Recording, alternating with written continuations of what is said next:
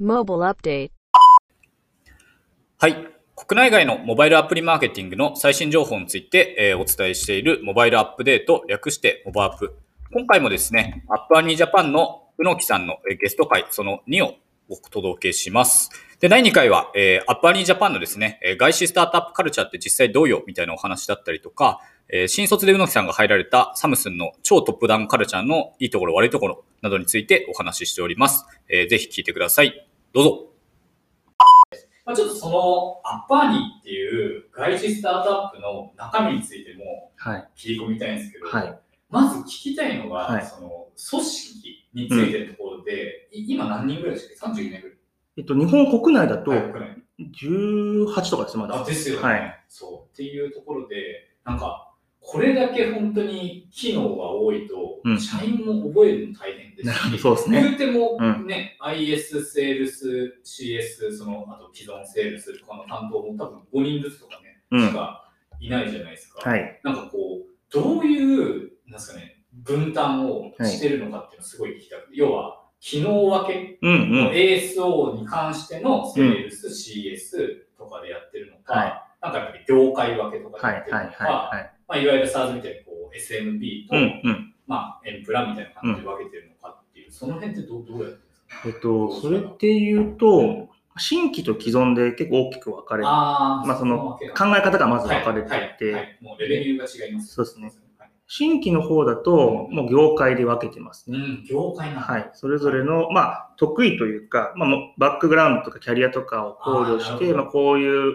業界だったら、まあ、うまくいくだろうとかっていうところの業界切り分けっていうのを、んなるほど。まあ、いわゆるフィールドセールスのもそうですし、はい。まあ、インサイドセールスもそうですね。はもう業界うんカットで担当を分けてるっていうとこ。ろ。なるほど。えー、宇野木さんで言うと何業界僕は、まあ、ほんとこれも定期的に変わるんですけども、はいまあ、今で、まあ、広告、あ僕バックグラウンドの広告なんで広告だったりとか、まあ、ゲームとかもそうですし、あと製薬制約とか、不動産とかもありますし、うん。まあ、教育、まあ、本当幅広くやってますね。保険とか金融もそうですね、今やり始めてまはいはい。えーで、じゃあまあその業界ごとに、す。はい。もう IS とセールスが、はい。まあタグ組んでるみたいな感じ。うん、で、既存チームの方うんは、うん。やはりそのとはいえ、なんだろうな、持つアカウントはい。によっては、そこのバランス取らないと、はい。あいわゆるなんだろうな、まあ、競合同士のところを持っちゃうとかっていうところがあるし、まあ、透明性みたいなところとかを考えると、まあ、ある程度そこは散らしたりだったりとうん。か、まあ、そういうのは考慮に入れますね。そうですよ、ね。ん。まあ、いわゆるこう、電白さんのあの、トヨタのチームと、そうそうそうです。本当のチームは超分けろって話と一緒ですよね。なんで、まあ、なんでこう機能で分けるっていうのは特になくて、はい、もう全部提案できる。ようにっていう。まあでも、いやー、学習コストクソいや高人によってはやっぱこう差出ますね。あ、そうなんですね。うん。ですよね。うん。だし、なんか、引き合いが来たけど、これ私喋れねえ。うんうん。普通にありそう。でそこはまあ得意な人に一緒に入ってもらったりとか、なんか僕も広告系のところ話すときは、はい。あのまあ、新規既存関係なくこうジョインして話したりとかっていうのもあるんで、うん。まあ、なんかあんまそこは、まあ、ばその場に応じて機能別のこう、はい提案に行くっていう感じですね。うんなるほど、なんか前の木さんにお客さんをこう興味ありそうですってご紹介をさせていただこうとしたときに、はい。エリアで分けてるみたいなこと言ってません？でしたそれ物理的なエリアの話じゃない？業界あ、業界のエリアですね。はい、そうです。はい。俺渋谷区担当。それ狭いな。区で取り合うみたいな。金融取りたければ千代田区が来るみたいな。そういうそういうではないですね。すごいこう、食べることが村上さんみたいな営業の分け方してるな、パンにローンチいやいや、そういうわけじゃないです。はい。あ、そうなんですね。はいえーでもすごい、あれですか、そこに応じて、でも結局自分のうん。契約したお客さんに対してのインセンティブとか持ってくる感じですか？そうですね。そこはかなり、そこ、えインセンティブとかとはかなりそうですね、近しくなね。ってきますね。いやー、そうっすね。ちょっとその辺にも踏み込みたいんですけど。あ、ぜひぜひ。えだって基本給とインセンティブって、なんか何対何の割合とかあるんですか？そうですね。外資とかっていうと、やっぱインセンがすげえのうんイメージ。まあ、よく言われてるのがはい、64、ベース6ではい、インセンティブ4みたいなところですけど、僕は今、その、えー新規営業をやってるんですけど、新規営業はもう55とかです、ね。なんだ。はいうわ、差出る人によって。むしろ、陰線の方が多いですね。うん僕とかだと。あ、そうなんですね。へえ。なんで、そこは本当人によってちょっと異なるというか、はいまあ、なんか OTE っていう考え方が、OT、はいオンターゲットアーニングかな。まあ、予算100%達成したら、はい。この金額もらえますよ。はい。そのうちベース何割で、陰性何割ですよっていう、なんかそこのこう、なんだろうな、給与における考え方みたいなものが、はいまあ一人一人こう割り当てられる。はいあなた OT いくらです？はい OT いくらです？はい。で、その OTE に基づいたうんコンペンセーションプランだっけな？はい。なんか OT に基づいたんその給与の詳細情報みたいな、はいあなた OT これなのうでん、インセンティブのうんなんかパーセンテージこれになりますよとか、はいこういう条件だとそのパーセンテージがこうなって、うんうんまあ、増えたり減ったりしますよとか、はそういうなんか詳細情報いがもう書類としてこ送られてう送られてきて、まあ、それにはいアクセプト、承認しますよっていうプロセスがこう、マイクウォーター入ってるんで、そうなんですはね。え、それって外資だと一般的なんですか？一般的だと思います。はいそうなんです。OT っていう OT とかコンペンセーションプランとか、そのあたりは、はい本当一般的な考え方だと思います。はですで、まあ、その中のベースと陰線が何対何とか、まあ、会社にい。会社によって違うっていうところですね。はいへえー、そうなんだ。なんか、え、じゃあ、クォーターごとだから、毎月給与が変わるわけではない。そうですね。なんで、アップワニの場合だと、クォーターごとにターゲットが持たされて、はい。で、そのターゲットの、まあ、クォーターごとに切って、なんで、まあ、そのインセンティブのクォーターごとですね。あ、そうなんだ。なるほど、なるほど。あ、じゃあ、えっと、基本、毎月は基本給もらって、四半期ごとに3ヶ月分の陰線がガッとそうです、そうです。えー、すげえ。そうなんだ。そういう構造ですね。なるほど、なるほど、なるほど。えー、面白いっすね。なんか、うん最近、これアップワニだけかわかんないですけども、その考え方として、給与の考え方として、新しく入ってきた要素として、なんかリニアリティっていうことをよく言われてて、リニアリティ。はい。直線性みたいにはい、そうですよね。はいなんですけど、まあ、要は毎月、うん要は安定してうん数字を上げましょうっていう考え方で、ああ、なるほど。こう、山を作るんですか、逆に。これまでって結構こう、そこ、バラバラという人によって、はい。はい。まあ毎月もちろんそういう人もいれば、うん、もう最終クォーターに全部持ってくる。みたいなととかもあったり、最後こう、そうですね。夏休みの宿題最後。はい最後駆け込みでやるみたいなパターンとかもあったりするんですけども、まあ、やはり、うん今キャッシュフローの観点とかとかで考えても、まあ、毎月安定したうん。 deal を close する、うん。まあ、それができているうん。 sales rep には、プラスでインセンティブを渡しますっていう、そそううそうなんだ。やっぱこう安定したパフォーマンスがプロだと。そうそうそうそう。うんなんで、それ、は、その新しく、うんそのインセンティブの考え方として入ってきているところはあるんで、うん本当になんかいろんな要素がこう絡んできてはいますね。そうっすよね。うん。えーでも基本的にあれですよね、ジャパンだとバックオフィスの方とかいらっしゃらない？そうです。一人、その、そうですね。うんあの、派遣の方かな、はいはいで一人いらっしゃいはしてますけども、はいバックオフィスはうん APAC だと中国、北京かな？な。にうん全部。そうですよね。私、そういう方だと、どうしてもその、今の評価基準の中に当てはめにくいかなって思ってるんですけど、うん。そんなことないですでもそうですよ。その、基本的に今話したところは、うん全部 sales rep の考えか方で、うんうんそれ以外のうん。ものは、うん。ものというか、ミッションの方はまた違う、あ、そうはい、その、えコンー違うの OTE だったり、 compensation plan がある。はい。なるほど。ん。ですね。なので、新規と既存でも違います。あ、そうなんですね。えー人それぞれ違うんで、うんうん割とそこはこう、皆さんそれぞれのものを持っている。あ、そうなんだ。へえ、同じじゃあセールスのポジションでも微妙に違ったりとかもあり得るありますありますあそうなんだ。はい。へえ、なるほど。まあでもやっぱ CS 担当の方はやっぱりちゃんとかね。おっしゃるとりですね。はい。チャンレートですね。うん。で、えー既存セールスの方だったら、まあ既存からの売り上げそうですね。アップセル。そうですよね。なるほど、なるほど、なるほど。あ、そうですよね。じゃあやっぱりもうカルチャー的には成果主義で成果出せば自由ってうんそう。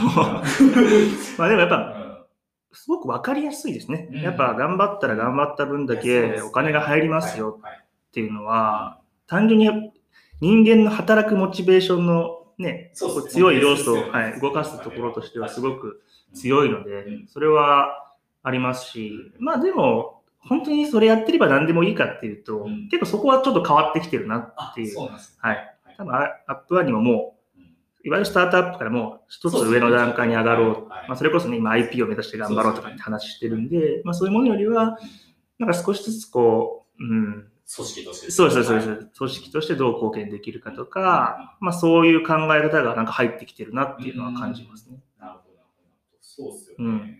し、まあね、やっぱり子としてだと、よく本当に SARS で言われるような、なんか IS がせっかくあったのにパスしたのに、こうんいつ失注しやがってるみたいなはいはいはいはいはいなんか彼氏だとよりこう、めっちゃ怒るのかな。しかもそれだけ成果主義とかがついてくると思ったりするんですけど。うんうんうん 確かに、なんか、そう、めっちゃインサイドに恨まれるんですよ。うんうん。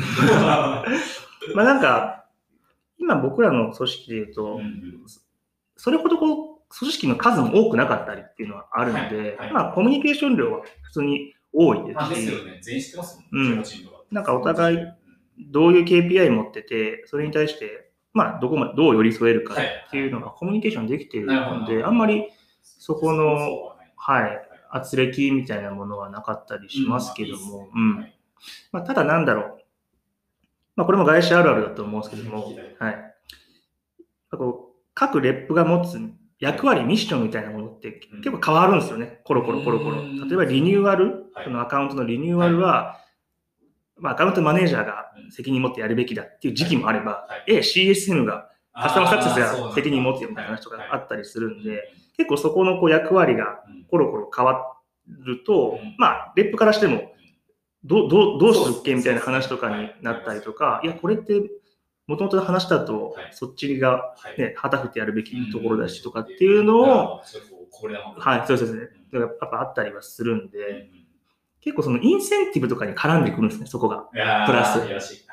なると余計やらしくなっちゃうんですよね。その、そうそうそうそうそう、いうのやってたりとか、いや、そこ俺、インスタ関係ねえし、やってよみたいな感じでそうなるんで、結構その、まあ、良くも悪くもうん。お金が絡むと人の行動って、なんだろうな、変わっちゃうっていうまあか、優先度がやっぱ変わっちゃうんで、うん。それは面白いなと、まあ、うん面白いなと思いました、僕。これ前持ってるのだって、右翼だし。そうそうそう。そうそこはもう自分の ね、あの、フィールドでやってよっていう。なるほど、なるほど、なるほど。ええ面白い。なんか、あとそういう外資カルチャーではい。びっくりしたこととか、まあ、あの、新卒サムスンで、そ のサムスンのびっくりコーポレートカードが。いやーもう、サムスン話の方が面白い話いっぱいあるんですけど、一個これ、まあ、当時そうだったんで、今多分違うっていうのが前提で、はい、なんですけど、まあ、これサムスン、まあ、韓国企業でよく言われてるのが、うんもう超トップダウあ、そうなんンだ。なんてですね。で、サムスンも例にも漏れず、超トップダウンで、はい。それを象象徴するエピソードとしては、まあ、日本って基本的にその本社から、はい。まあ、日本の、日本リージョンを見るうん。人間が送られてきて、うん。法人庁っていう形で、こう、なんだ、駐在するんです。よ。韓国人の方韓国人の方ですね。駐在するんですけども、うん。もう、その法人庁会議みたいなものが毎週、えっと、端末がリリースする直前とかは本当毎週あったりするんですけども、はい。毎週何曜日のもう本当午後、うん。フルフルですね。えとか何時間、4、5時間後とかっていうのをえミーティングではいありますと。はい。そこに行って、でもう、えー各部署ですね、はい。セールスならセールスん、マーケならマーケ、まあ、リテールならリテールみたいなところが全部そこに行って報告するんです今こういうことをやろうとしてて、で選択肢としてなんかこうやろうかこうやろうか思ってます。どうしましょうか。うん。こっち。あ、じゃあこっちやります。へーマーケ以上です。じゃあ次セールス、セールスですね。へセーールスこうしようと思ってます。どうしで、まあ、戦略として、はいなんかどのキャリアをまあ優先しようと思ってはい、どうしましょうか。あじゃあこっち。あじゃあこっちやります。とかっていう、もうその意思決定の場を設けられるんです。そうなんうんだ。すごい。で、それが終わったらもうその意思決定に基づいてまたみんなが、そうゴッとこう、アクションかけるっていうところなんで、はいなんか良くも悪くもなんだろう。ある意味効率いいっちゃ効率はまあ確かにそういいでですすし。ね決めんならもうその場に持ち込むしかない。そうそうそう。ただまあなんか、うん、結構こう、みんな同じ場にいなきゃいけなかったりするんで、まあ自分の担当じゃないところとかは、は結構みんなそうですねそうですよね。もう魂抜けてるみたいな、仕事からミーティングするんだ、やばい。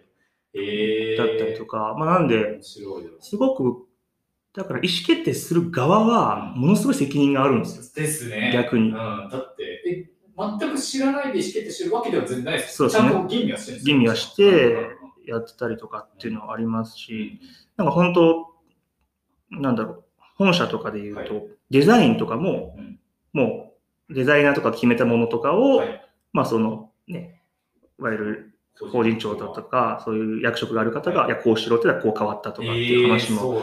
あるんで、なんで、そういうすごく超トップダウン。そうっすね。うん。で、それに基づいた、はい。こう、働きありのようにアクションをしてっていうのがあるんで、ええ面白い。なんかちなみに、その意思決定にも、まあ、レベル感ってやっぱあるじゃないですか。はい、はい。例えば、コーポレートの人が、ちょっと20万ぐらいするプリンター買いたいとか、そういうレベルのやつとかも、基本その持ち込み制なんですかああ、でも、まあ、絡むものとかであれば、なんかお金で吹いてる金額ではなかったです金額ね。じゃないどっちかというと戦略ベースの方だったんですけど、でもマーケ施策とか、試作レベルそういうものもい。入ってました。ええそうなんだ。えーそれこそ、なんでヤフーブラパネなんだみたいな、なんかそういう話です。はい。なんか、法人とヤフーブラパネとか言うんだみたいな 思いながらも。まあでもやっぱ、それぐらいはっきりしてましたし、はい逆に、それで成果残せなかったら、これも面白いんですけど、うんすぐセガか帰ってくるんですよ。あその本社に。ええ厳しい。そう、やっぱなんで、うまくいかないと、はい。そういうふうにこう、やはりプレイヤーチェンジさせられちゃうっていうのは、はい、ある意味は厳しい環境だったなっていうのは。ね、えー、だからそれはもう、まあ、宇野木さんと西田さん、アッパーにとか比べてもだいぶ厳しい。だいぶ厳しいですね。えー、逆にだから中間管理、まあ、いわゆる部長とか課長レイヤーは、あんまりこう意思決定する必要がないでですすよね。なんか、今言おうとしたんですけど、下育ったなそう。なんです。おっしゃる通りです。うん。なんでもう、そうなんですよ。圧倒的、その、まあ、いわゆる看板的な人と、そこから働く軍隊やり。うん。えー、なんで、まあ、そこはちょっと僕も、なんだろうな、カルチャーとして、まあ、違和感、ある種違和感を覚えたところですし、あまあ、ここにいても自分が、うんじゃあ10年後、20年後ビジネスマンとして、はいなんか成長できるかっていうと、まあ、当時はちょっとクエスチョンマークだったっていうのは。えー、今でもそうしてんのかな？でもすごいな。で今だいぶ、今確か法人長も日本人の方になあーそうなんですかったのかなとか、えーかなり日本の裁量も大きくなって大きてるっっていうところですし、当時は、はい。サムスの話ばっかりで恐縮なんあですけど。日本の電子機器メーカーのはい。部長陣課長陣とかを、もう本当ヘッドハントして入れまくってたんですよ。えー、こいつはできそう。そうそう。なんで、もう、おのずと社内の平均年齢めっちゃ上がるんでよ。ですすね。はい。本当おじさんばっかで、僕、新卒で入ったその事業企画のちょ一番近い年齢層はい。のはい。上司が、僕ら23で入っ、まあ、新卒で入ったんですけど、うんもう40歳でした。あ、そうなんですか。えー。だからなんか、あんまりなんですかね、不健全ですよね。まあそうですね、確かに。17個上の上司と、はい。なんかマンツーでやっていくっていうのは、なんかこう、うん、いや、そうなんだ。僕、新卒朝日新聞。あはいはい朝日も、確か社員の平均年齢、マジでこう、当時ですけど、47歳。はいはいはい結構上だったんですけど、やっぱそれでも、まあ上にこう、なんか段階世代的に上の人たち5つ、まあ普通に新卒毎年入ってきてるんで、まあ30から下とかはは、それなりにいたんですけど、うん、直上で17そうそうそう。辛いみたい辛いですね。な。話話し合わないし、そうっすごいベルトの位置高い人だった。ダサいそうダサいなーと思いながら、直属の上司ダサいなーって思いながら、1年半働いてました。えー、面白いな。そうか。それと比べると、アッパーにはだいぶフラットな。まあ、全然、フラまあ、結構、意外と年齢層は高いんですよね。そうん、30半ば後半とかは多いんですけど、まあでも、うん、フラットにありますし、はい。まあでも、さっきも話しましたけど、ちょっとこう、いわゆる成果だけじゃなくて、はい。うん、会社としてのね、はい。文化だったりとか、はそういうところも重要視しなきゃいけなくなってきてるっていうところは、まあ、ちょっと大きな変化かなっていうのはありますね。なるほど。なるほど。なんか、どういう、こう、まあ、基本みんな中東じゃないですか。はい。バックグラウンドの方が多いんですか？日本国内で言うと、うん広告バックグラウンドが多いですね。あ、そうなんだ。へえ代理店出身。代理店とか。はいですし、まあ、それ以外で言うと、まあ調査会社とか、あーそうまあ、シンクタンクとか、まあ、ああいうところからの方もいてらっしゃったり向井さんがアートだとそうですねはいですけど、まあ、でグローバルだと、本当 GAFA とかは多いですね。あそうなんですね。あ中国だとテンセントとか、おおやっぱあるんですね多いです多いですなるほど、なるほど、なるほど。えー、で結構こう、なんか日本でも、日本 GAFA を渡り歩けっているじゃないですか。うんいらっしゃいますねはいはいで、Facebook で Google 行くみたいな。なんか、 App Annie さんとかだと、なんかどういう感じ？まあ、出てくる人がまだそんなにいないに App Annie は、あんまでもその、 GAFA キャリア。間の人が選ぶとこではないかもしれないですね。なんかもう、サイズ的にはもうちょっとやっぱちっちゃいですし、はい、まあ、そうですね、確かうん。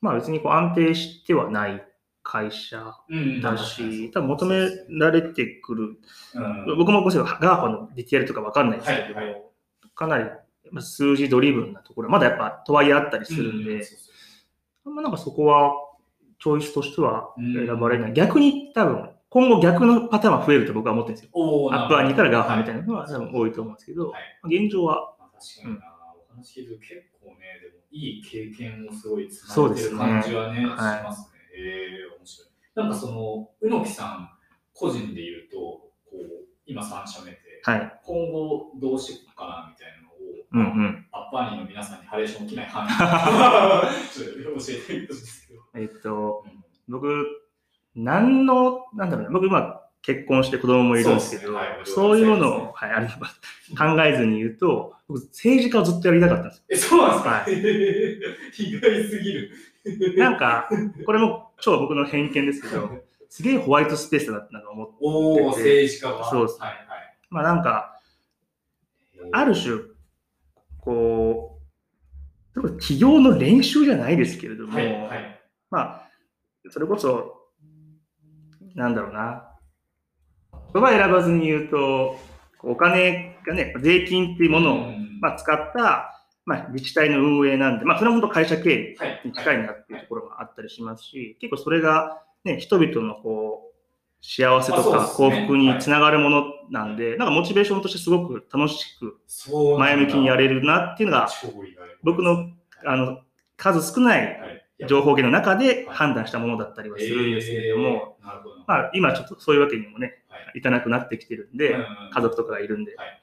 まあ、最近思ってるところとしては、これ、多分伊藤さんも感じてるところあるかもしれないですけども、なんか IT バブルの時に、うん。まあこう時代を作った方々が、今こう40、50とかになっはいてきてるところあるじゃないですか。僕なんか IT 段階って呼んでるんですよね。IT, IT の段階まあにする。そうですね。わかります。IT 段階のソフトバンク初期面そうそうそうそうそうそうそうはいはい iPhone 導入しましたみたいな、そういう層の方々。はい。でもそういう人ってやっぱパワフルでもありますし、はいやっぱ各こう、今スタートアップからしても、そういう方をやっぱ C 職として入れたいだったり、とかそういそういうのが増えてるじゃないですか。はいってなると、多分僕らみたいな、まあ、30はい。前後のアラサー世代のこういう世代がう、ん。じゃあ、今後キャリアアップとしうて、なんかそういう、まあ、大きい企業の C 職、まあ、それ大企業の、はい。一一部上場企業の C 職もそうですし、うんスタートアップの C 職ってところで見ても、多分順番待ちになっちゃうんですね。うんうん、なるほど。確かに。そういう、まあ、パワフルな段階世代がはい。っぱいいますしはい。だからまたずっとやっぱ残り続けていくとなると、じゃあその順番待ちをする必要が多分出てきちゃうと。そうですね。これが多分、いわゆるベンチャーとかスタートアップの、まあなんだろうな、いい部分である、うん。まあ、若くしてこう上に上がっていくみたいなところが、多分なんかしづらくなるんだろうなってないるうのは、面白い。僕感じてるところではあるんで、はい。まあ、だったら、まあ自分で何かこう、事業をやるだったりとか、ビジネスをやるっていうことをしてうん、まあ、エッジを立てていかないとはい、じゃあそういう順番待ちを乗り越えてっ乗り越えられないと。ていうことができないんだろうな。なんか僕も何かこう、起業してはい。大きいサービスを作りたいとかっていうものがあるかっていうと、今ないんですけどまあ、どっちかっていうとそういうね、あの、上のレイヤーで他の会社に入っていくっていう方がなんか現実的だなって思ってるんで、まあ、ただそれを実現するってなると、やっぱ順番待ちが今あると。まあ、それをでもすっ飛ばすにはエッジ立てる。まあ、その手段として何かこう事業するみたいな、なんかそういうブレイクダウンで今はそこを考えてますね。で、その一回、まあ、ビジネスじゃなくてこうガバメント側に行くっていうのが、まあまあ、まあ、それもこう一つあるよなってありますし、なんかとりあえずその、うん、何かこうエッジを立てるじゃないですけれども、まあそれこそアップアニーも別に初期面から立ち上げやったかってそうじゃなかったりはするので、なんかそういう、ね、やっぱ事業を一から立ち上げるとか、そういう経験はやりたい。やる必要があるなって思ってますね。なるほど、なるほど。ええー、面白い。なんかでも、政治があると、こう、結局ビジネスから政治とか、まあ本当にアーティストから政治とかはあるんですけど、うんまあ、そこからまた戻ってくるみたいなって、あんまなんか聞かないような気がして。まあそうですね。うん、確かに。確かに。さん面白いなと思ったのが、要はこう、ホワイトスペースだから、キャリアにドラを乗せるために政治行ってもいいんじゃないの、自分もしかも面白く働けそうだしっていう考え方なんかめっちゃ面白い。うんうんうん。なんか、結構そこが今、日本国内で、政治は政治、民間は民間っていうところがかなり、なんだろう、距離があるし、一回そっちの業界に入っちゃうと、なかなかね。そうなんですよ。し、まあ僕らも身近なところで言うと、こう、あの、フラーの社長さんって、はい、はい。はい。もう結構なんか、新潟県知事になるんじゃないかと思うんですけど、結構なんかそっち寄りのね、活動されてたりとか、まあ有名人だとあの、ヤフーの宮下さんが副知事やって、なんか戻ってくるイメージ多分ね、そんなあんのかっていうとあれですし、そう。